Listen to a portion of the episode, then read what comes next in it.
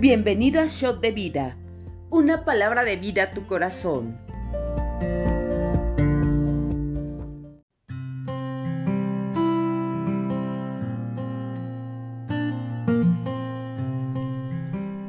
Hola, bienvenido al devocional. El día de hoy comentaremos Primera de Reyes 11 y 12 y Salmo 38. Voy a empezar a leer de la versión Reina Valera 2015 se llama Versión Actualizada Reina Valera del 2015.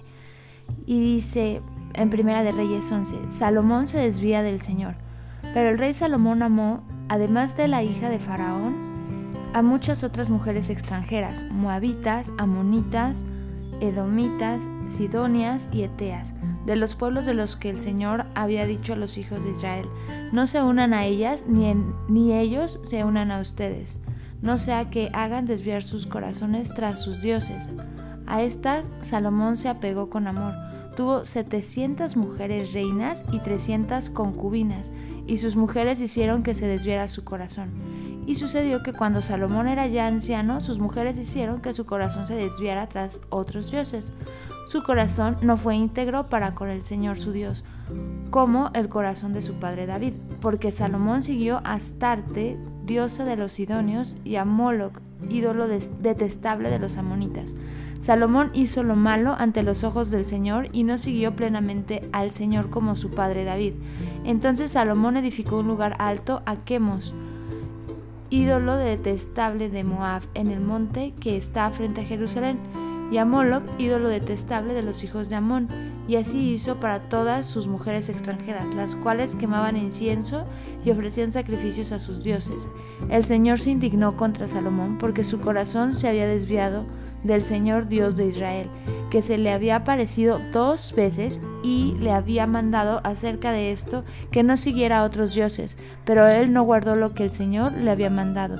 Entonces el Señor dijo a Salomón, por cuanto ha habido esto en ti y no has guardado mi pacto y mis estatutos que yo te mandé, ciertamente arrancaré de ti el reino y lo entregaré a un servidor tuyo, pero por amor a tu padre David no lo haré en tus días, lo arrancaré de la mano de tu hijo. Sin embargo, no arrancaré todo el reino, sino que daré a tu hijo una tribu por amor a mi siervo David y por amor a Jerusalén que yo he elegido. No sé si tú como yo en algún momento idealizaste al rey Salomón como un gran gobernante, casi así, casi casi un superhéroe. Pero en este capítulo vemos claramente el resultado de las decisiones de lo que podríamos llamar entre comillas la vida privada de Salomón y cómo sus decisiones afectan no solo su dinámica familiar, sino todos los ámbitos de su vida. Esto ya lo habíamos comentado, yo te lo había comentado en algún capítulo anterior de cómo Debemos ser sabios para elegir los gobernantes de nuestra nación, los gobernantes de nuestra ciudad, aún de nuestra alcaldía o como se divida el territorio desde donde nos escuchas. ¿Por qué? Porque parece que la vida privada es aparte, pero siempre, siempre termina influenciando la vida de los gobernantes, de los gobernados, perdón por eso es importante que tú y yo nos informemos de a quién escogemos para ocupar esos lugares tan importantes. Y bueno, eso es un, paréntesis, ¿no? Entonces vamos a empezar. Aquí hay dos problemas obvios. Primero, que él amó mujeres extranjeras, quienes adoraban a otros dioses y trajeron influencias paganas a Israel. Dios había advertido a Israel de que no se enredara en relaciones con estas naciones, porque también terminarían separando su corazón del corazón de Dios. Y bueno, cuando leo esto me asombra de verdad porque de cómo el hombre más sabio no pudo obedecer esta sencilla instrucción de Dios y desobedece a lo grande, ¿no? Ya sabes, Salomón hacía todo a lo grande. Entonces, el mandamiento específico que Dios le dio a los futuros reyes de Israel en Deuteronomio 17, 17, que dice, no tomarán para sí muchas mujeres para que su corazón no se desvíe, bueno, pues Salomón... Eh, pues se lo pasa por el arco del triunfo, ¿no? Dice, Salomón sí multiplicó mujeres para sí y multiplicó no por uno, sino por mil las compañeras que tomó para, para él y evidentemente sí desvió su corazón. Y es que quizá le pasó lo que nos pasa a muchos al pensar que podemos ser la excepción a la regla y salirnos con la nuestra. Y déjame ponerte un ejemplo de las cosas más sencillas, ¿no? A, a nivel básico. Desde cosas como eh, no tan trascendentes o entre comillas no tan, tan trascendentes, por ejemplo, de no comas tantas porquerías o no tomes tanto refresco porque te va a hacer daño. Y tú piensas, no, a mí no me va a hacer daño, a mí no me va a pasar eso, o cuando te dicen, no te involucres en una relación de pareja con alguien problemático y tú dices, no, no, eso a mí no me va a pasar, yo lo voy a cambiar o yo la voy a cambiar y bueno, ya conoces las consecuencias, ¿no? Y así de sutil nos vamos alejando de la palabra de Dios, del plan de Dios, del propósito de Dios y peor aún de Dios mismo. La vida de Salomón era una vida llena de promesa, pero terminó en fracaso porque fue más leal a sus propios deseos que a Dios mismo. Alguna vez escuché que lo que una generación permite, a la siguiente pervierte. David eh, sobrevivió, ah, David sobrevivió de alguna manera al fracaso de permitirse tener muchas esposas y bueno, él tuvo 15, ¿no? Casi en el kinder a comparación de, de su hijo, pero la siguiente generación, su siguiente generación, no pudo sobrevivir a la perversión de mil mujeres. Dios tenía razón de sobra para estar enojado con Salomón, la verdad. Él se le había parecido no una, sino dos veces y Salomón aún así se fue tras otros dioses. El pecado de Salomón estaba basado en la ingratitud y en, perdón, y en el desperdicio de un gran privilegio espiritual. A Salomón se le olvidó que la verdadera razón de que el reino fuera sobresaliente en riqueza poder militar y fama y todas estas cosas que leemos, descansaba no en su sabiduría y no en su propio poder, sino descansaba en la bendición de Dios y en la obediencia y fidelidad de su rey. Dios prometió todo el reino de Israel a los descendientes de David para siempre si estos permanecían obedientes. Es más, todavía David le recuerda a Salomón de esta promesa poco antes de su muerte, en Primera de Reyes 2.4, pero ni siquiera pudieron permanecer fieles una generación. Vamos a seguir leyendo. Adad y Rezón, adversarios de Salomón. En el 14, entonces el Señor levantó un adversario a Salomón, Adad el edomita de la descendencia real en Edom. Sucedió que cuando David estuvo en Edom, Joab, jefe del ejército, subió a enterrar a los muertos y mató a todos los varones de Edom, porque Joab había permanecido allí seis meses con todo Israel hasta que exterminaron a todos los varones de Edom. Pero Adad huyó con algunos hombres edomitas de los servidores de su padre y se fue a Egipto. Entonces Adad era un muchacho pequeño. Partieron de Madiam, fueron a Parán, fueron consigo a algunos hombres de Parán y se fueron a Egipto al faraón rey de Egipto, quien le dio casa, le prometió alimentos y le dio tierras. Adad halló gran favor ante los ojos de faraón, quien le dio por mujer a la hermana de su esposa, la hermana de la reina Tacnes. La hermana de Tacnes le dio a luz a su hijo Genubat, al cual destetó Tacnes en la casa de Faraón. Genubat estaba en la casa de Faraón entre los hijos del Faraón. Adad oyó en Egipto que David había reposado con sus padres y que Joab, el jefe del ejército, había muerto. Entonces Adad dijo al faraón, déjame ir para que regrese a mi tierra. El faraón le preguntó, ¿pero qué te falta conmigo para que procures irte a tu tierra? Él respondió, nada, pero de todas maneras déjame ir. Dios también le levantó como adversario a Rezón, hijo de Eliada, quien había huido de su señor Adadecer, rey de Soba. Cuando David mató a los de Soba, aquel reunió gran eh, gente perdón, alrededor de sí y se hizo jefe de una banda armada. Después se fueron a Damasco y habitaron allí y reinaron en Damasco. Fue adversario de Israel todos los días de Salomón, además del mal que hacía Adad, fue hostil a Israel y reinó sobre Siria. Jeroboam se rebela contra Salomón. También Jeroboam, hijo de Nabat, servidor de Salomón, Efrateo de Sereda, se rebeló contra el rey. Su madre era una mujer viuda llamada Serúa. Estas son las circunstancias en las que se rebeló contra el rey. Salomón estaba edificando el Milo y cerró la brecha de la muralla de la ciudad de David, su padre. Este Jeroboam era hombre valeroso. Salomón vio que el joven era eficiente y lo puso a cargo de todo el trabajo forzado de la casa de José. Aconteció en aquel tiempo que Jeroboam salió de Jerusalén y el profeta Agías de Silo lo encontró en el camino este estaba cubierto con, un manto nuevo y los dos estaban solos en el campo. Entonces Agías tomó el manto nuevo que llevaba sobre sí, lo rasgó en doce pedazos y dijo a Jeroboam, toma para ti diez pedazos porque así ha dicho el Señor Dios de Israel. He aquí yo arranco el reino de la mano de Salomón y a ti te daré diez tribus, pero él te dará una tribu por amor a mi siervo.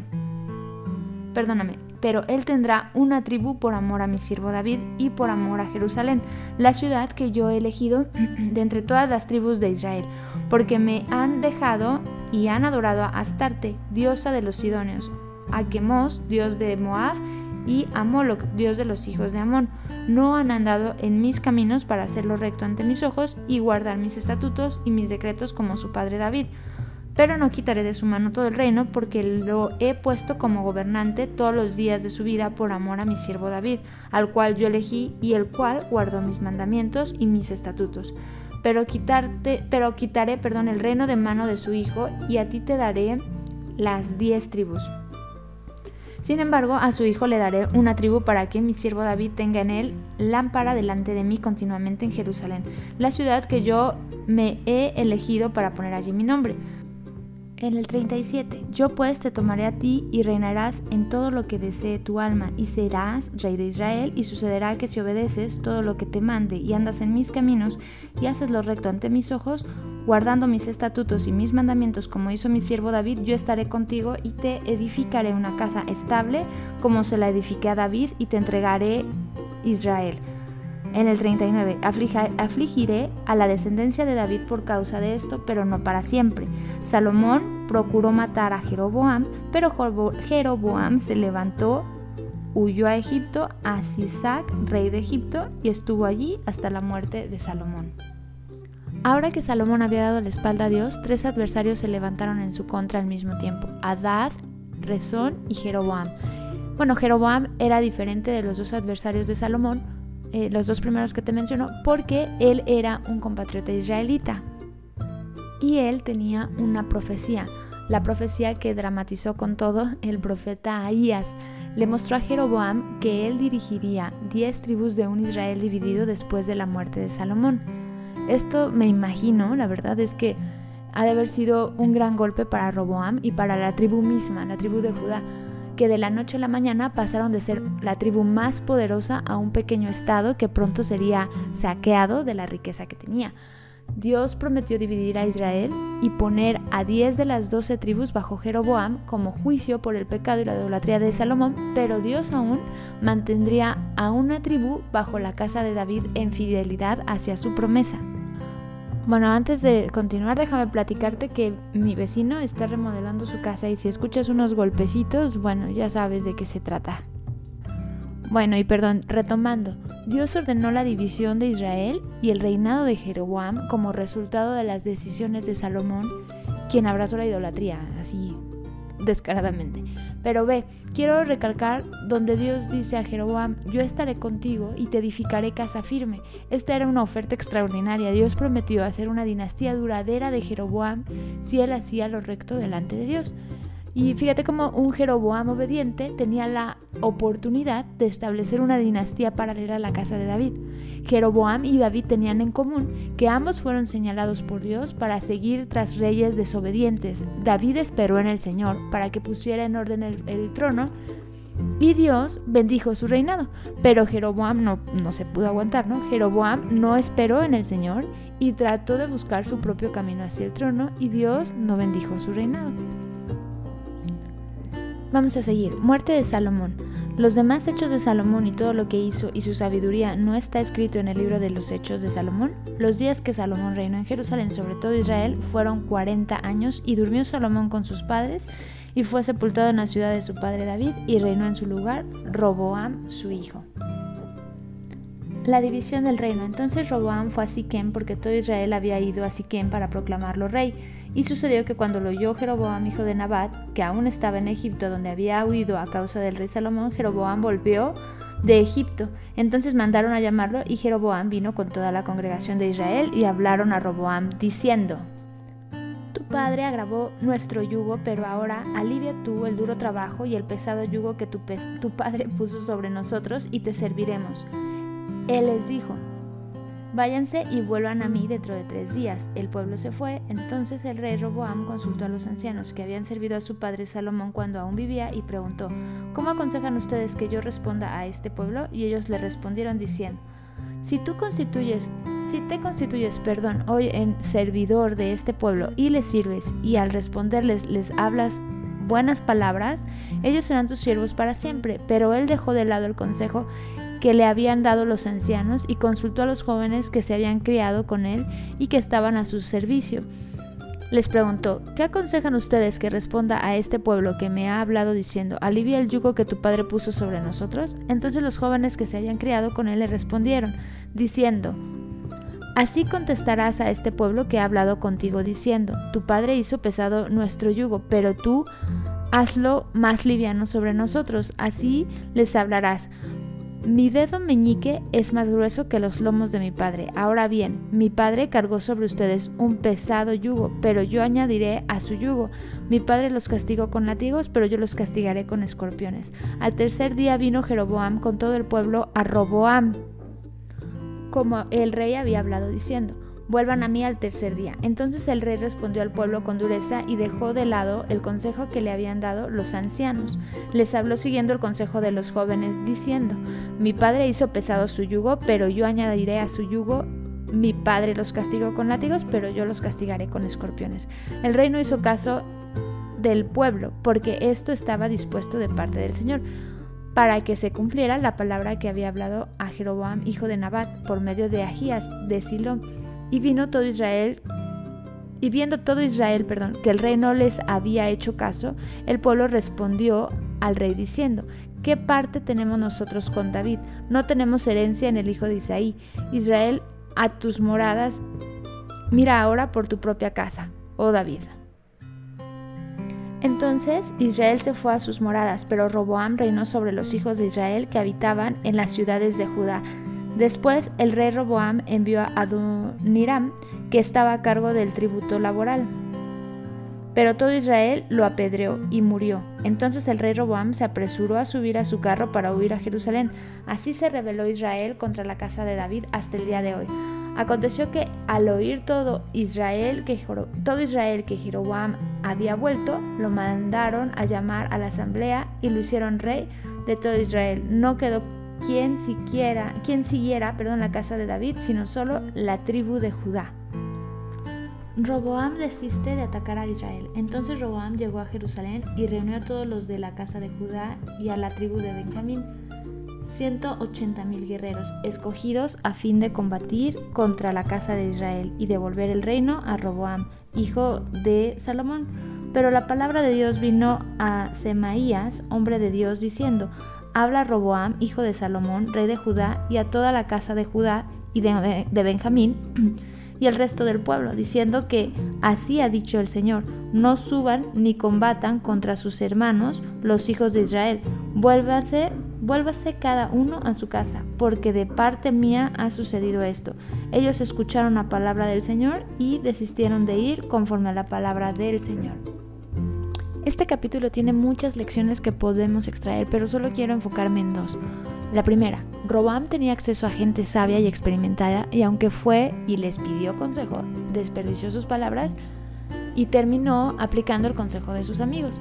Me lo imagino la verdad así como chateando con los jóvenes con quienes se había criado igual de consentidos, inexpertos, medio babas todavía para la vida, diciéndole, si tu papá fue malo, tú debes ser extra malo. Si tu papá los castigaba feito, tú diles que los vas a castigar todavía más feito, ¿no? Y bueno, déjame preguntarte, ¿cuántas veces has despreciado el consejo de alguien mayor que tú? ¿Cuántas veces has menospreciado el enorme beneficio de acercarte a alguien con más experiencia por seguir el consejo de tus amigos? Eh, quizá porque ellos sí te dijeron lo que tenías ganas de oír o simplemente por agradarles. Y bueno, también quiero preguntarte quiénes son los consejeros, quiénes son tus consejeros, quiénes son las personas a las que has autorizado hablar a tu vida. Y otra pregunta más, también un poquito incómoda. ¿Qué fruto hay en la vida de las personas que has autorizado hablen a tu vida? Bueno, hasta aquí la primera lección. Ahora, déjame entrar en la segunda lección que sin duda es mi favorita. Dios ajusta el reino a la capacidad de administración de Roboam. Y lo mismo hace contigo y conmigo. Dios nos da un reino que administrar y este reino es ajustado a nuestra capacidad de administración. Si lo haces con sabiduría, el reino crece. Pero si te instalas de plano en la necedad, tu influencia, tu reino, tus dones serán reducidos proporcionalmente.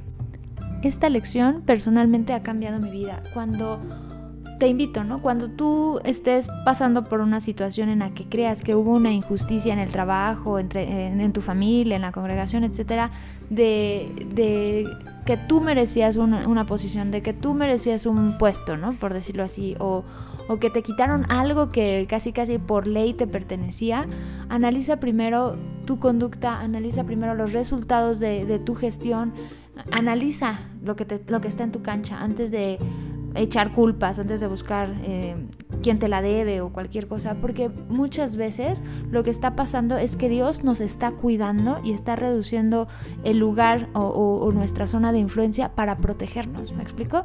¿Por qué? Porque no estamos listos para administrar algo mejor, porque no estamos listos para gestionar algo más grande. Y antes que el reino mismo, de entre comillas, o antes que tu zona de influencia misma, lo que Dios está haciendo es protegerte, reducir lo que, lo que puedes hacer para que tengas oportunidad de fortalecerte, de estudiar, de mejorar, de, checar tu carácter. De... ¿Me explico? Entonces, me gusta mucho esta, esta lección porque te decía, personalmente ha hecho una gran diferencia en mi vida. Varias veces pensé, no, esto fue injusto, ¿no? Eh, en el trabajo le dieron una posición a alguien que yo, por la que yo había estado trabajando, una posición que yo pensaba que me merecía o, que había simplemente como heredado en el caso de, este rey. Pero al final eh, me he reducido, lo que, lo que recibo es reducido a mi capacidad de administración, a mi capacidad de gestión y nada tiene que ver con los demás, sino conmigo mismo. Te invito a que lo analices, a que uses esta lección y que la pongas en práctica. Es, de verdad te cambia la vida. Y bueno, hay mucho más que comentar acerca de este capítulo, de hecho falta un pedacito más, pero como te decía, solo quiero extraer estas dos lecciones y me voy a saltar al Salmo 38, que dice, plegaria en el sufrimiento, Salmo de David para conmemorar. Oh Señor, no me reprendas en tu furor, ni me castigues en tu ira, porque tus flechas han penetrado en mí, y sobre mí ha descendido tu mano. No hay parte sana en mi cuerpo a causa de tu ira, no hay paz en mis huesos a causa de mi pecado, porque mis iniquidades han sobrepasado mi cabeza, como cargo pesado me agobian, como carga pesada me agobian, perdón. Y Eden y supuran mis heridas a causa de mi locura. Estoy con, encorvado, estoy encorvado y abatido en gran manera. Ando enlutado todo el día porque mis espaldas están inflamadas y no hay parte sana en mi cuerpo. Estoy debilitado y totalmente molido. Gimo a causa de la conmoción de mi corazón. Oh Señor, delante de ti están todos mis deseos, y mi gemido no te es oculto. Mi corazón palpita fuertemente y mi vigor me ha abandonado. Aún la luz de mis ojos ya no está conmigo. Mis amigos y compañeros se han apartado de mi, de mi plaga. Mis parientes se han mantenido alejados. Los que buscaban mi vida armaron trampas y los que procuraban mi mal profirieron amenazas, maquinaban fraudes todo el día, pero yo, como si fuera sordo, no escuchaba, y era como un mudo que no abre la boca. Actué como un hombre que no oye, y en cuya boca no hay amonestación, pues en ti, oh Señor, he esperado. Tú responderás, oh Señor Dios mío, porque dije, no sea que se alegren de mí y cuando resbale mi pie, se enaltezcan sobre mí porque yo estoy a punto de caer y mi dolor está delante de mí continuamente. Por eso confesé mi iniquidad, me, me acongojaré por mi pecado, porque mis enemigos están vivos y fuertes. Se han aumentado los que me aborrecen sin motivo, los que pagan mal por bien me son hostiles por seguir yo lo bueno. No me desampares, oh Señor Dios mío, no te alejes de mí, apresúrate a socorrerme, oh Señor, salvación mía. Este salmo, como leíamos, tiene por título Salmo de David para conmemorar o para recordar. Y bueno, es un canto lleno de dolor, de culpa, mientras David experimenta los efectos, al parecer, tanto físicos como espirituales de su propio pecado. La verdad es que los comentarios bíblicos que estuve buscando, en los que estuve investigando, tratan de ubicar qué estaba pasando en la vida de David en este momento, pero no hay ningún enlace certero de algún tiempo o evidencia específico de cuándo vivió o cuándo pasó esta experiencia. Aquí encontramos un David pues sufriendo las consecuencias de su pecado tanto en lo físico como en lo espiritual, pero aún queda en él ese temor de Dios, por llamarlo de una manera, o aún queda en él esa sabiduría que no le permite alejarse de Dios y reconocer su propio pecado, eh, no quedando como víctima, ¿no? sabiendo que lo que está viviendo es causa de sus propias decisiones y, nada, y no algo casual. ¿no? Me gusta el ejemplo que nos da porque muchas veces cuando hacemos algo indebido, cuando sabemos que le hemos fallado a Dios, nuestra primera reacción es alejarnos. Y lo que vemos que hace David aquí es acercarse a Dios, acercarse a Dios, a pesar de que pueda sentir palpablemente, porque leemos ahí que hasta en lo físico está recibiendo el resultado de, de su pecado, ¿no? A pesar de eso, decide permanecer pegado a Dios, permanecer pegado a Dios. Aquí David es un ejemplo del tipo de comunicación sin estorbos, sin tapujos que deberíamos de tener con Dios la cual es importante para el que verdaderamente quiere construir una relación con él y no seguir como el ejemplo o, la tendencia que tenemos como Adán y Eva de escondernos, ¿no? O de esconder lo que está mal, echarlo abajo del tapete, sino más bien ponerlo sobre la mesa, saber que hay consecuencias, pero no olvidar que al final Dios es un Padre bueno. En este tiempo difícil que describe este salmo, David soportó mucho más que la falta de apoyo de parte de sus amigos y quizá de su familia. También enfrentó a enemigos determinados quienes constantemente planeaban iniquidades contra él encontramos un David tan deprimido y tan afligido que se sintió impotente para responder a estos ataques. Obviamente su incapacidad de defenderse a sí mismo significaba que necesitaba estar más cerca de Dios que nunca. Ve cómo a pesar de su depresión, David se aferra al Señor. Aunque no lo sintió, en fe dijo, tú responderás. David eligió permitir que su aflicción le llevara cerca de Dios en lugar de alejarlo de él, quien era su única esperanza. Mira, también me llama la atención donde dice, por tanto confesaré mi maldad, como David de nuevo pensó en su propio pecado, el cual era la causa de su miseria. En muchos otros salmos, David declara su inocencia, especialmente en comparación con sus amigos, pero no en este salmo, con sus enemigos, perdón, pero no en este salmo. Este salmo salió de la angustia de David sobre su propio pecado. El salmo cierra un poco sin secuencia es más que nada como un clamor del corazón, más que nada lo que David quería era sentir la presencia de Dios. Cualquiera que lea este salmo verá lo amargo y doloroso que es el pecar en contra del Señor y especialmente pecar después de haber conocido su misericordia. Yo te invito a que estés atento, a que estés todo el tiempo alerta. Una vida de rectitud puede perderse al ceder ante un momento de tentación y un carácter limpio ser manchado para siempre Cuida tus pasos, analiza tu carácter y no permitas que una mala decisión arruine tu relación con Dios, que es lo más importante. Y bueno, deseamos que esta palabra sea de bendición para tu día. Suscríbete al canal, te esperamos mañana.